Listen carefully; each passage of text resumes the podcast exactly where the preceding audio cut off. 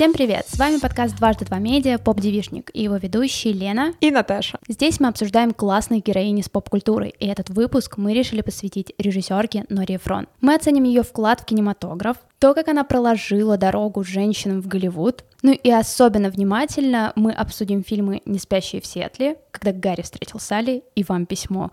И, как можно догадаться, там везде играет Мэк Райан, поэтому мы неизбежно довольно много будем обсуждать именно ее.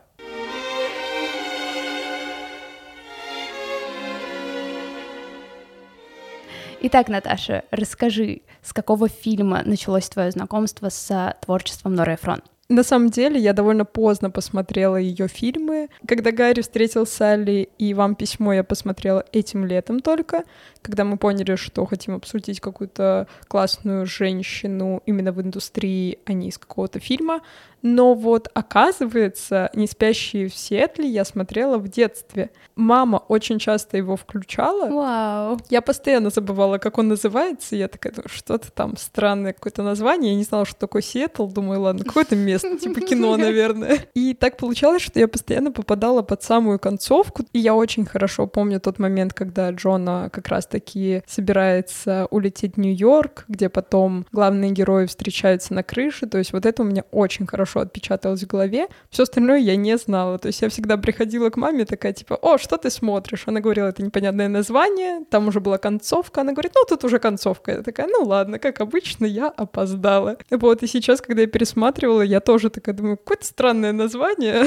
Видимо, это Что мне... такое Сиэтл? Да. А ты как познакомилась? Я не знаю, насколько это стандартная история, но я очень часто смотрела фильмы Норы Эфрон в детстве, и я понятия не имела, что это были фильмы Норы Эфрон. Uh-huh. То есть у меня даже в голове складывалось, что вот «Не спящие в Сиэтле», «Вам письмо», когда Гарри встретил Салли, что там одна актриса, ну, блин, актрисы же много где играют, у них mm-hmm. же там работа каждый год, ну, понятное дело, как у всех взрослых людей, поэтому это наверняка, ну, как бы просто рандомные фильмы. И узнала я это в 2012 году, когда она умерла. Mm-hmm. И тогда я вот очень активно сидела в интернете и видела много статей о том, почему творчество Норы Фрон так важно, в принципе, для кинематографа. Но я очень хорошо помню, как я в детстве смотрела «Не спящих в Сиэтле». Угу. Это вот, ну, как раз тот фильм, который показывали тоже по вечерам. Да. «Вам письмо» мне просто нравилась идея того, что она работает в книжном магазине. Угу. Я в детстве обожала книжные магазины, я все еще их люблю. И тот факт, что у нее был свой детский независимый книжный магазин. Он меня страшно радовал. Уже потом, когда я стала взрослой, я узнала, что в Москве есть книжный маршак, который очень по атмосфере. Он, он намного меньше, чем ее магазин, но по атмосфере он очень сильно напоминает, и там часто делают чтения для детей. И я такая, господи, это так рядом. И я туда очень часто ходила. Для меня, в принципе, все фильмы Норы Эфрон овеяны ностальгичным флером, и мне их очень спокойно и комфортно смотреть. Mm-hmm вот как раз из-за того, что в детстве я их так часто смотрела, у меня все еще ощущение, что Мэг Райан это какая-то моя тетя, mm-hmm. которая меня очень сильно любит и всегда готова дать советы. Сейчас каждый раз, когда мне грустно или плохо, или вот просто стресс зашкаливает, ха-ха, мы живем в 2021 году, когда каждый день что-то происходит, я всегда включаю что-то у Норы Фрон. И недавно я узнала, что на русский перевели ее книгу Mm-hmm. Это сборник ее личных эссе, который называется «Я ненавижу свою шею». И я его взяла и недавно как раз начала читать, очень потихонечку, там страшно короткие эссе, то есть буквально там за завтраком прочитать одно, но я прям словила какое-то максимальное удовлетворение от того, что я потребляю. Я такая, mm-hmm. вау, да, Нора Эфрон. Наконец-то я могу не просто пересматривать по тысячу раз ее фильмы. Вот, поэтому я очень рада, что мы сегодня о ней говорим, потому что это, наверное, действительно одна из моих самых любимых режиссерок, сценаристок. Я очень люблю Джули и Джулия, при том, что я совершенно не умею готовить. Я обожаю смотреть то, как пытается готовить главная героиня, все фильмы Норы Эфрон — это максимально комфортный просмотр, который мне вот гарантированно обеспечен. Вот, поэтому, да, обожаю Нору Эфрон, а, моя девчонка. Фанатка. Фанат. Кстати, про тот момент ты упомянула, что очень хорошо понимала, что Мэг Райан — это актриса, которая может сниматься в разных фильмах. Был ли у тебя когда-то момент, когда ты не отделяла актера от героя и переживала, что вот это все происходит в реальности? То есть когда у тебя не было границы между реальностью и фильмом, или ты всегда четко это осознавала? Мне кажется, у меня все еще есть такая проблема, что я очень тяжело воспринимаю, если герой плохой или отрицательный, я не могу иначе смотреть на актера, который его играет. Mm-hmm. Я понимаю, что это его отличная работа, и он суперски вжился в роль, но я могу два дня ходить и просто страдать. Это недавно произошло с главным героем, на которого я сходила, и там играл Тайка Вайтити, самый mm-hmm. очаровательный режиссер и актер, который вообще существует. Там он играет просто мерзкого чувака. И я, наверное, дня два ходила и думала, что вау, господи, а что если он в реальной жизни такой? При этом я понимаю, что это его работа, Лена, перестань. Вот, а с Райан, наверное, тут у меня даже не включался какой-то критический анализ того, что я вижу. Меня не смущало то, что ее героиня, вот именно в мелодрамах 90-х, а, начала 2000-х, скорее конца 90-х, ее героини довольно сильно похожи друг на друга. И мне это скорее, опять же, давало комфортное ощущение, а не что-то плохое, что типа, а, она актриса одной роли. Но обычно у меня это происходит именно с отрицательными персонажами. Опять же, мне кажется, все в интернете дружно ненавидели актера, который играл Джоффри в э, «Игре престолов». Была какая-то коллективная ненависть, при этом все тоже отлично понимали, но ты просто на него смотришь и думаешь, господи, как я тебя ненавижу. А ты? Ну, насчет отрицательных персонажей у меня, наверное, обратная история, потому что когда я после просмотра вижу, что в соцсетях это обычный человек, и думаю, блин, ты такой крутой, ты так отыграл, я очень сильно абстрагируюсь достаточно быстро. Mm-hmm. Наверное, насчет Мэг Райан, мне кажется, не было такого диссонанса, потому что в целом у нее хорошие истории, и даже если это происходит в реальной жизни этой актрисы, ты только рад, что вот у тебя столько классных историй. У меня был шок-контент, когда я смотрела в детстве «Спеши любить». Это на самом деле был... Обожала его. Это да. просто лучший. Это фильм, на котором я плачу каждый раз, когда я смотрю Абсолютно. до сих пор. То есть есть там два или три момента, где в любом настроении я реву. В детстве, опять же, мой батя сколько его в нашем подкасте. Я у него попросила дать мне какую-то мелодраму посмотреть, но это даже еще было в подростковом возрасте. Но это не мелодрама, это драма. Да. И он говорит: ну, можешь посмотреть вот это, но в конце она умрет. Я такая, кто ты нормальный? Кто так делает? После этого я ему через год проспойлерила финал голоса, поэтому мы в расчете.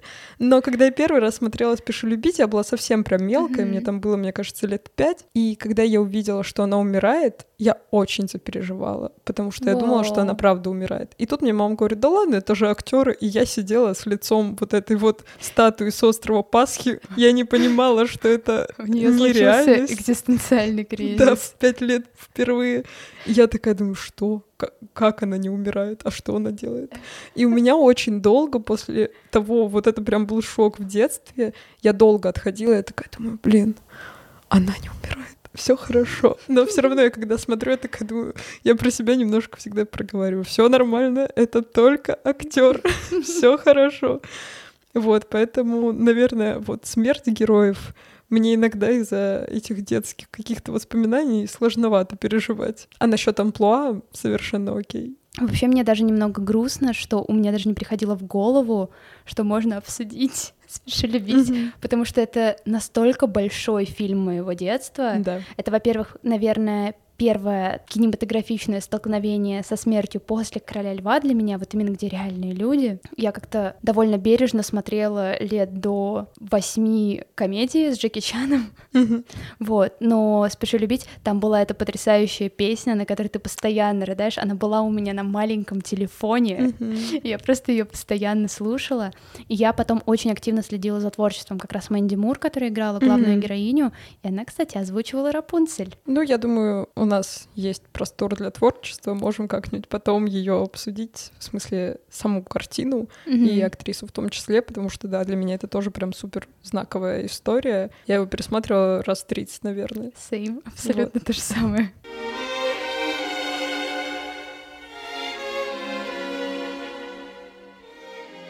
Так, ну я предлагаю идти прям по фильмографии и начать с первого фильма, а первый фильм был «Когда Гарри встретил Салли». Да, он супер.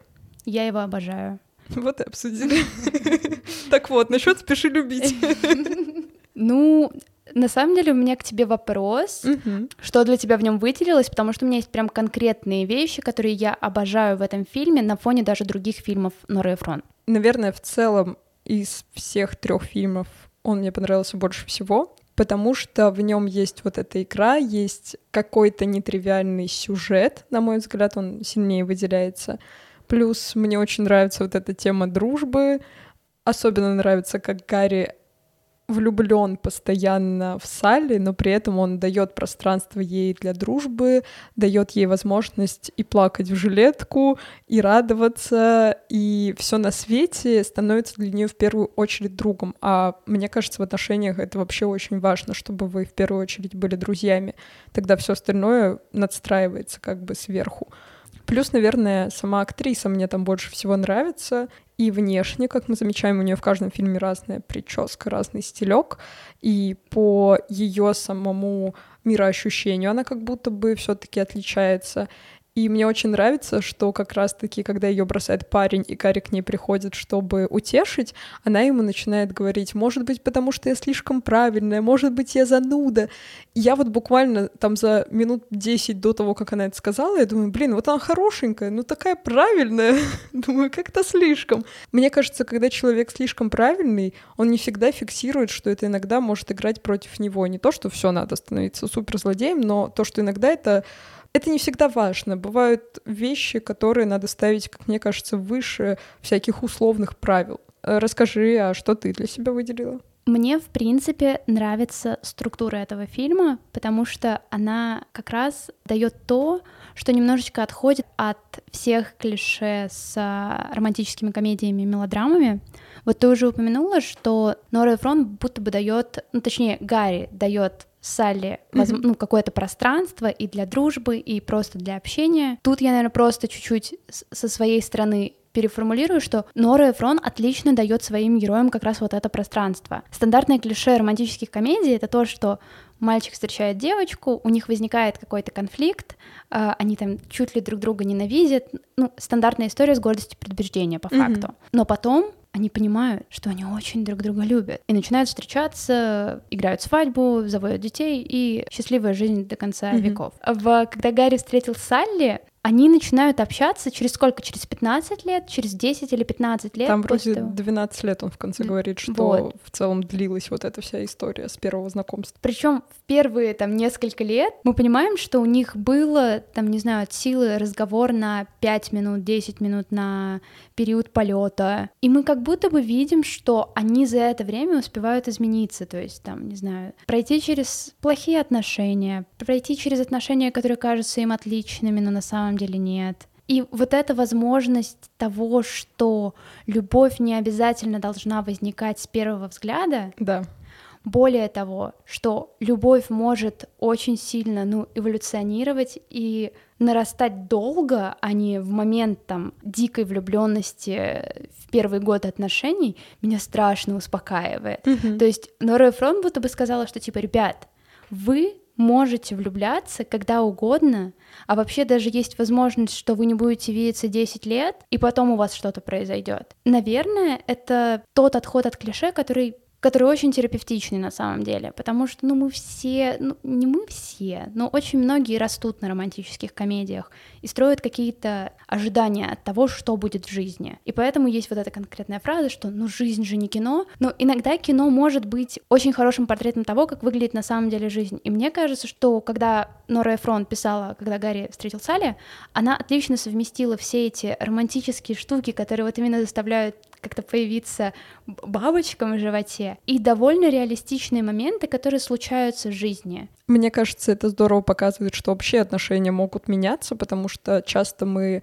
настолько сильно привязываемся к кому-то или влюбляемся, что думаем, что вот, любая ссора, человек уйдет из жизни и больше не появится. На самом деле очень редко такое происходит, что резко обрываются все контакты, если только совсем уж страшная ситуация. И как раз-таки вот эта история, где вы можете быть по-разному друг к другу относиться, и все вот эти вариации — это классно, это потом забавно будет вспоминать, как вы там при первых встречах злились на друга, да, это все выглядит достаточно жизненно, я согласна. Плюс еще мне кажется, можно вспомнить ту же Бриджит Джонс, которую мы вспоминали в прошлом выпуске. Там же тоже история у нее с Марком Дарси, они не сразу друг в друга да. влюбляются, и он тоже ее сначала бесит.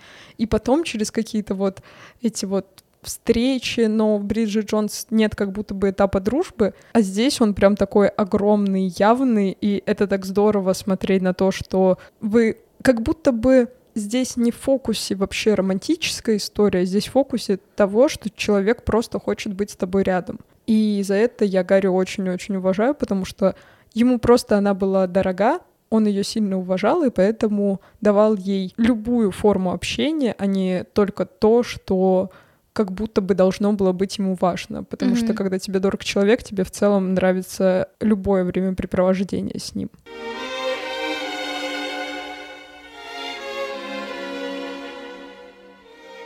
И тут еще хочется вспомнить то, что главные героини и главные герои фильмов Нора Фрон — это люди, которым за 30. Угу. Что довольно, наверное, неожиданно, потому что очень часто, ну, во всяком случае, в моем детстве, это мелодрамы о том, как в там, не знаю, в период времени с 20 до 30 люди находят себе любовь до конца жизни, и все заканчивается браком, и классно.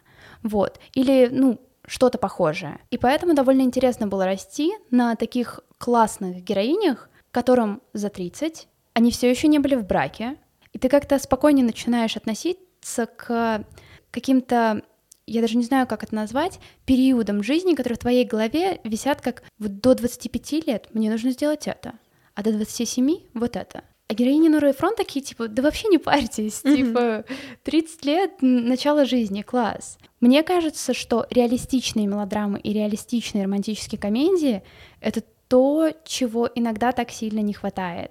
И поэтому я очень уважаю Нору и Фронт за то, что ее героиням больше 30. Но мне кажется, и в целом она же и фильмы снимала, когда ей уже было не 20. Она сначала работала журналисткой, а потом уже только перешла в кинематограф.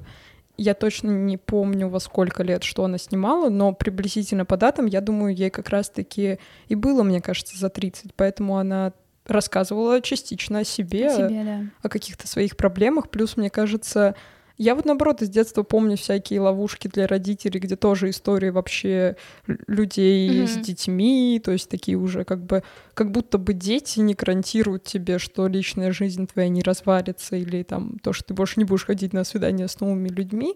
И я помню, что вот там был на это запрос, поэтому, наверное, мне не совсем ново, что у Норы в фильмах тоже героини за 30, но классно, mm-hmm. что, наверное, у них романтические истории выглядят чуть осознаннее, mm-hmm. чуть э, иначе, как будто бы там уже есть больше места для юмора, для всяких граней, для дружбы, вот это вот все, а не только для вот этого «ах, все, я влюбилась, всем пока». Вот. И плюс я заметила, что сами героини часто поднимают вопрос возраста. Как раз-таки, когда Гарри встретил Салли Салли говорит, что вот ей уже 32, кажется, и она такая, когда мне, мне надо срочно замуж или что-то такое. Там еще ее подружки ее постоянно об этом разговаривают. То есть вообще тема возраста и в «Не спящих в Сиэтле» там тоже, она вроде там еще старше даже. То есть там вот эта тема постоянно мелькает. Наверное, это какой-то запрос поколения того, когда эти фильмы снимались, потому что сейчас, мне кажется, у нас больше не вопрос возраста мелькает, а вопрос принятия себя, а тогда это было такая актуалочка, поэтому угу. чаще об этом разговоры. И здесь хочется сделать отдельный дисклеймер, просто мне, мне кажется, наш разговор такой похож на то, что пришли 22-летняя и 24-летняя девочка и говорят о том, что, блин, классно, что они показывали 30-летних, как будто 30 лет — это 100 лет. Нет, мы так не думаем. Просто, как мне кажется, и в интернете, и в принципе иногда в поп-культуре, довольно часто в поп-культуре показан вот этот вот кризисный момент, когда ты осознаешь, что ты приближаешься к концу очередного своего десятилетия. Mm-hmm. Как бы 30 лет — отличный возраст. Я на самом деле его страшно жду. Мне кажется, там ты чуть стабильнее себя чувствуешь, как-то уже опыта побольше. Хочется верить.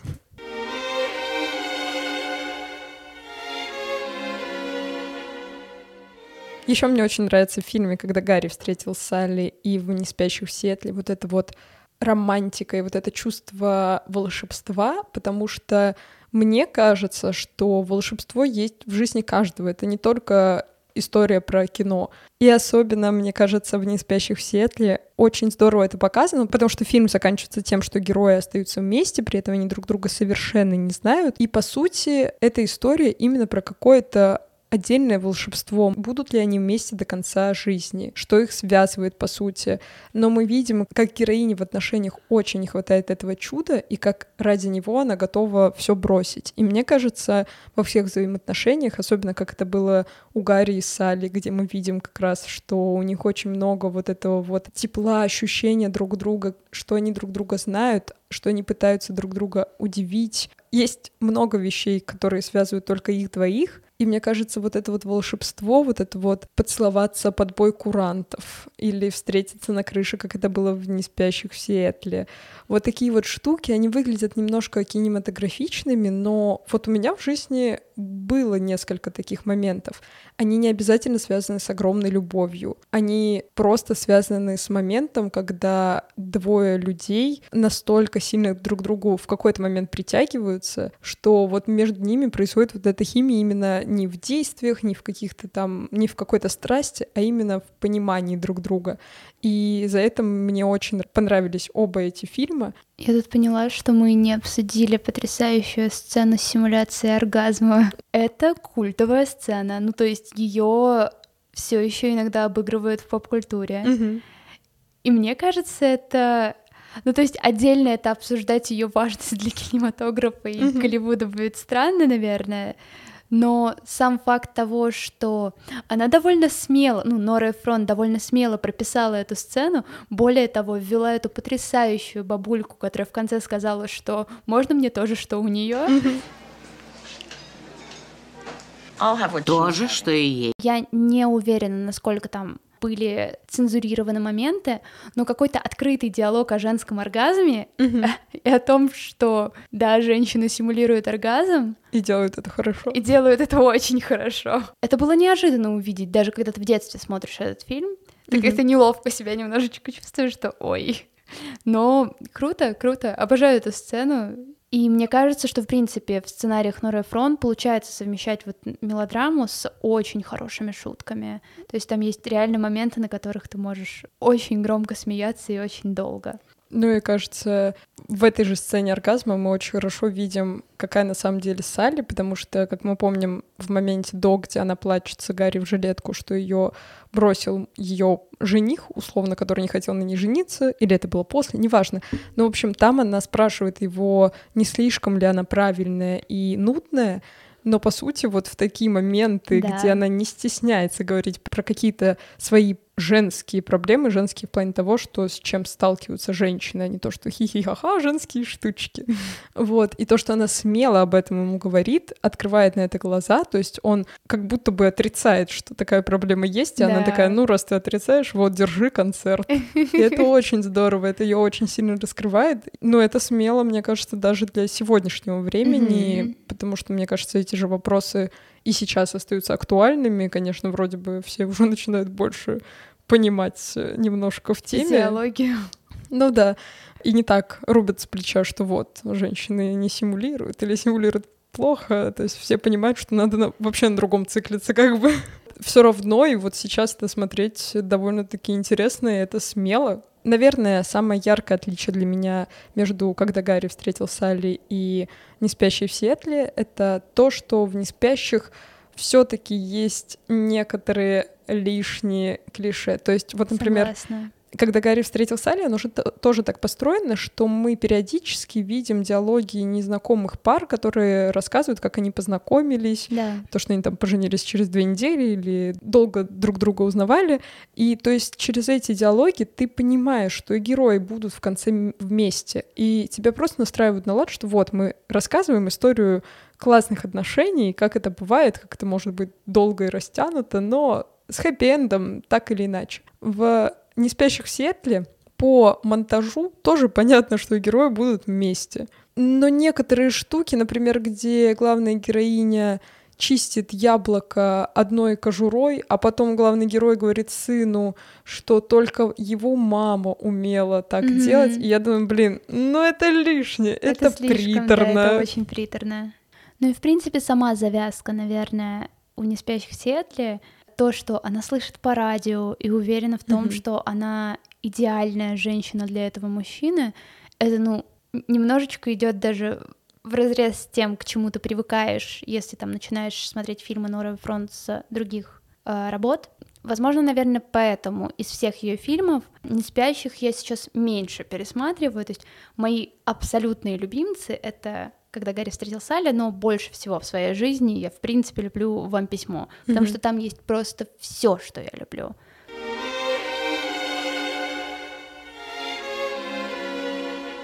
Ты уже рассказала про то, какие части структуры вот с искрой, с романтикой тебе нравятся вот в двух предыдущих фильмах.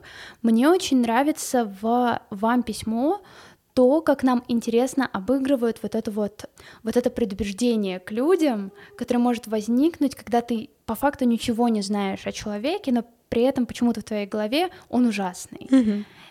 И вот как раз на этом здесь строится возникновение их романтической линии. То есть в интернете они прям соулмейты, они готовы общаться друг с другом допоздна, давать советы, жаловаться друг другу. В жизни они терпеть друг друга не могут. И mm-hmm. я понимаю, что там основной конфликт как раз строится на том, что герой Тома Хэнкса, он владеет этой большой сетью книжных магазинов.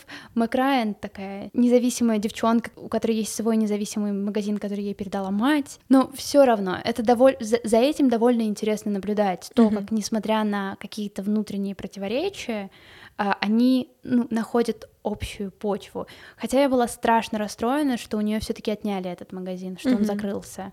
Мне казалось, что это, это не мой хэппи-энд. Mm-hmm. Там есть несколько моментов, которые мне очень сильно нравятся, над которыми, ну вот опять же, они вроде бы и даже драматичные, но я над ними очень сильно смеюсь.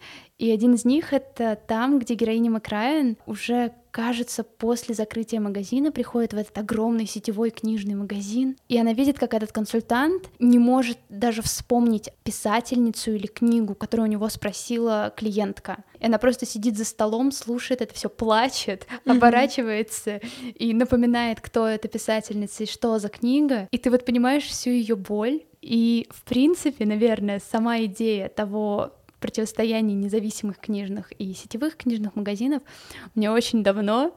В общем, Кажется, после первого курса в универе я пыталась устроиться в Читай город, потому что в Москве на тот момент было, ну, не так много книжных магазинов независимых, плюс мне было проще работать в Королеве, чтобы недалеко от дома, или в Мытищах. Но я подумала, что я отлично разбираюсь в книгах. Конечно, mm-hmm. меня возьмут. Ну, возраст у меня уже подходящий и все такое. В общем, я, кажется, запоролась на одном вопросе. Какая ваша любимая книга? Mm-hmm. По идее, наверное, стоило взять что-то более популярное и классное, то, что все знают, какую-нибудь новинку. Но я на тот момент была после довольно тяжелого своего периода, и в этот период я нашла для себя самую лучшую книгу, которая вот...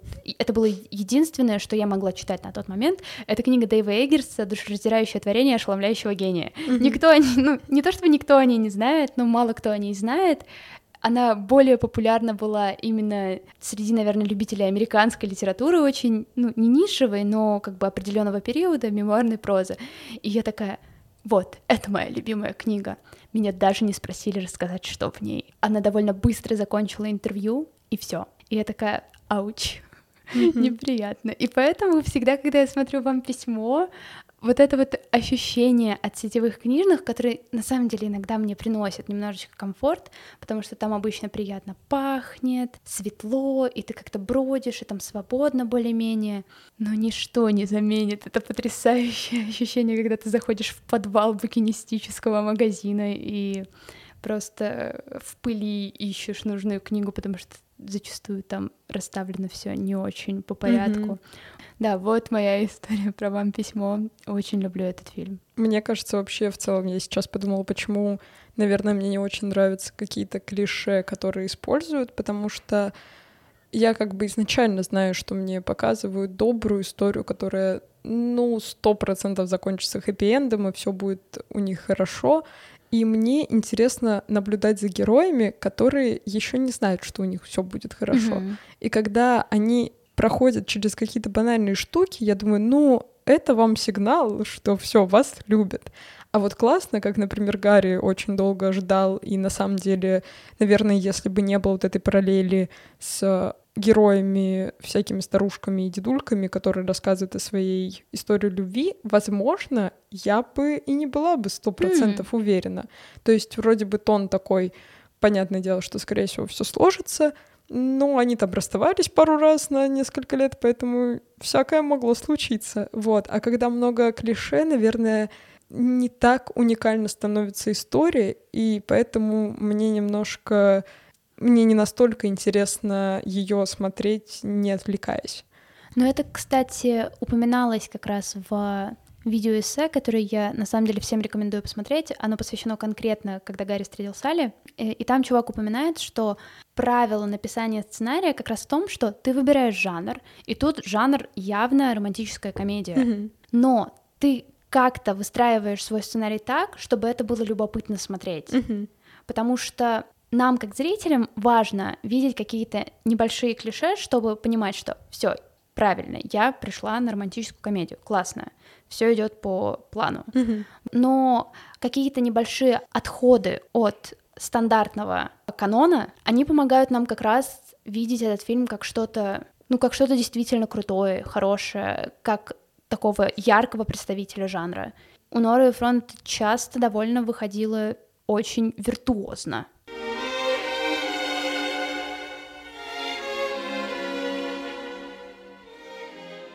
Я думаю, мы можем еще поподробнее ее саму обсудить. Угу. У меня вопросик к ее касту актеров, который из фильма фильм кочует. Ну, в этих трех фильмах одна и та же актриса, в двух Том Хэнкс. Спасибо, что не взяла его в «Когда Гарри встретил Салли», иначе было бы полная комбо. И, с одной стороны, я понимаю эту тенденцию, она заметна у многих знаковых режиссеров. Мы это видим у Тима Бертона, мы это обсуждали, что везде Депп и его жена, в смысле жена Бертона, да, у Эса Андерсона. Это очень заметно в российской киноиндустрии, где вот эта вот компания Цикала, Бондарчук, Харламов, Безруков все кочуют из одного фильма в другой. Или, например, у Анны Меликян, если вы про нее знаете, она снимала фильм «Фея» с Хабенским, она очень часто снимает Хабенского. В целом понятно, что это, с одной стороны, классный матч режиссера и актера, что вот они хорошо друг с другом взаимодействуют, но с другой стороны, как будто бы это комфортная среда, и хочется видеть разные лица. Особенно вот почему у меня такая претензия, наверное, к Норе и Фрон, потому что, во-первых, я посмотрела фильмы с копом, по сути, mm-hmm не растягивая особо их в просмотре. И, возможно, если бы я смотрела, когда они выходили, это вряд ли я тогда еще не родилась. Но если бы я смотрела там раз в год, условно, хотя бы, я успела бы отдохнуть от лица главной героини, как минимум, возможно, было бы полегче. По сути, из-за того, что у нее героини похожи, из-за того, что она творит только в одном жанре, и истории в целом, они, конечно, разные по тому, как герои видятся, влюбляются и так далее, но, тем не менее, общий вайб сохраняется. Поэтому, наверное, мне немножко скучновато постоянно смотреть на одну и ту же актрису, как mm-hmm. она по-разному встречается с Томом Хэнксом. Тут я, в принципе, ну, понимаю, о чем ты говоришь. Ну, вот даже если вспоминать Уэса Андерсона, э, на мой взгляд, ну, Билл Мюррей, у него играет примерно одинаковых героев. Угу. Ну и, в принципе, Билл Мюррей, он такой, да... Одинаковый. Одинаковый, и это хорошо, это всех вроде бы устраивает. С Макрайен я понимаю, о чем ты говоришь, я могу понять, почему это может быть как бы сложно воспринимать, но вот у меня это сработало скорее как такой как такое комфортное, безопасное место, куда я постоянно могу вернуться, и там будет лицо Макрайен, и оно меня успокоит. Mm-hmm. И это прикольно и классно. То, что, возможно, Нора Эфрон слишком часто ее брала, здесь я, наверное, даже соглашусь. Было бы интересно посмотреть, если бы Нора Эфрон по-разному писала mm-hmm. но героини Маграйн довольно сильно похожи друг на друга. Mm-hmm. То есть это буквально как будто бы одна героиня, которая переходит из одного фильма в другой, просто Взрослеет, не другой. Да, будто бы, да. да. Ну, в общем, мне кажется, что это действительно можно воспринимать как проблему. Но на фоне того, что у меня есть какие-то яркие детские воспоминания, для меня это скорее как такой плюс, что ну да, она одинаковая, ну и что, ну зато, зато стабильность есть как, хоть какая-то ну, да. в жизни. Мне кажется, мы маловато пообсуждали саму Нору Эфрон отдельно от ее фильмов, а на самом деле ее фигура очень значима в Голливуде, потому что, как мы знаем, во-первых, она до того, как пришла в кино, она была журналисткой, и ее как раз-таки ценили за ее юмор, легкость mm-hmm. и классную подачу. И потом только она начала уже писать сценарии для фильмов, где-то их брали, где-то нет, и потом она начала снимать свои фильмы. Возможно, вот эта вот легкая одинаковость в ее кино, которая, мне кажется, есть по вайбу, по актрисе главной, Возможно, это был ее такой карт-бланш, и поэтому у нее не было как будто бы большой конкуренции среди женщин в этой профессии, и она могла делать то, что она хочет. Плюс mm-hmm. еще как раз вот эта вот предыдущая карьера в журналистике дала ей какое-то имя, и поэтому в целом она очень спокойно себя чувствовала. И с одной стороны, это здорово, что она как будто бы очень спокойно дала возможность многим женщинам попробовать себя в этом ремесле. И это здорово, потому что мы, наверное, очень часто привыкли, что это должна быть обязательно борьба, обязательно кто-то должен э, вот эту дорогу лбом своим прошибать. А здесь как будто бы все получилось очень естественно, и из-за этого это очень классная история ее в профессии, и из-за этого, наверное, и от фильмов ее веет вот этой вот легкостью, и какой-то непосредственностью. Еще, кстати, хотелось упомянуть то, что она довольно долго вела женскую колонку для Эсквайра. Mm-hmm. И мне кажется, это ну, определило то, с каким подходом она идет к своим фильмам. Ее довольно часто как раз хвалили за такой остроумный взгляд на все, что происходит как бы в жизни женщины. Mm-hmm. Очень круто, что на самом деле после журналистики она действительно пошла к сценариям, потому что, ну, я не представляю свою жизнь без фильмов. фильмов на... Да, ну серьезно, я мне кажется, вот в подростковом возрасте я очень часто смотрела фильмы для того, чтобы как бы сделать отметку, что я посмотрела фильм, это очень важный фильм, это классика. Mm-hmm. И как-то к мелодрамам ты не так относишься, что это ну, да. какое-то проходное кино, и вот сейчас, когда я стала чуть более осознанной женщиной, я впервые поняла, что, ну блин, это такое хорошее кино. В нем в нем есть отличные клише, есть в нем и отходы от клише. Там есть актеры, которых я люблю, неплохие саундтреки, диалоги там просто потрясающие. Вот сейчас, наверное, как взрослый человек, я наконец-то могу сказать, что вот не нужно стесняться смотреть мелодрамы. Мелодрамы хорошие. Они супер. Да.